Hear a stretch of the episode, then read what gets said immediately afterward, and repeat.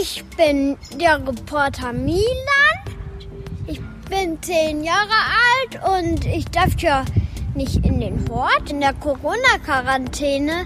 Und da veranstalten die Betreuer ein Zaungespräch und da stehe ich halt vor dem Zaun und die halt hinter dem Zaun und das fand ich ganz lustig.